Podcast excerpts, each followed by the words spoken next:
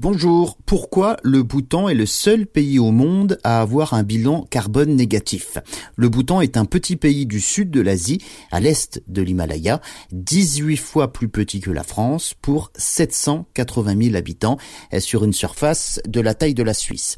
Le Bhoutan est l'un des pays les plus verts au monde. Son empreinte carbone est négative, c'est vrai, c'est-à-dire que cet État élimine plus de CO2 qu'il n'en émet.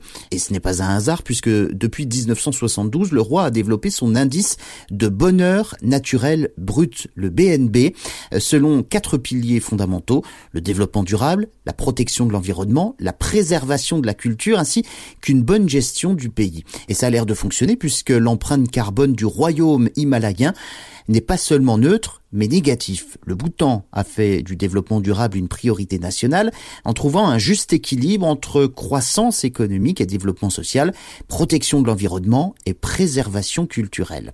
La loi exige que 60% de la surface du pays doit être recouverte de forêts. Le pays détient le record mondial du nombre d'arbres plantés par heure. Autre principe, le tourisme est raisonné. Il n'est d'ailleurs euh, autorisé que depuis 1974, à moins de venir d'un pays tout proche, eh bien, un visa est indispensable pour vous rendre au Bhoutan et il vous en coûtera 34 euros par personne. Ensuite, vous ne pouvez pas euh, organiser votre visite vous-même et aller où vous voulez.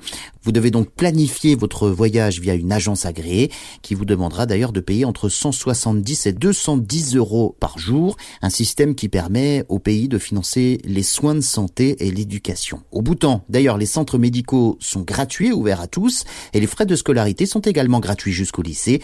Il y a une faible population et un développement très lent. La première route n'a été construite d'ailleurs euh, au Bhoutan que dans les années 1960 et les habitants n'ont acheté des voitures que très tardivement. Ce petit pays d'Asie a peut-être trouvé les solutions pour une empreinte carbone négative.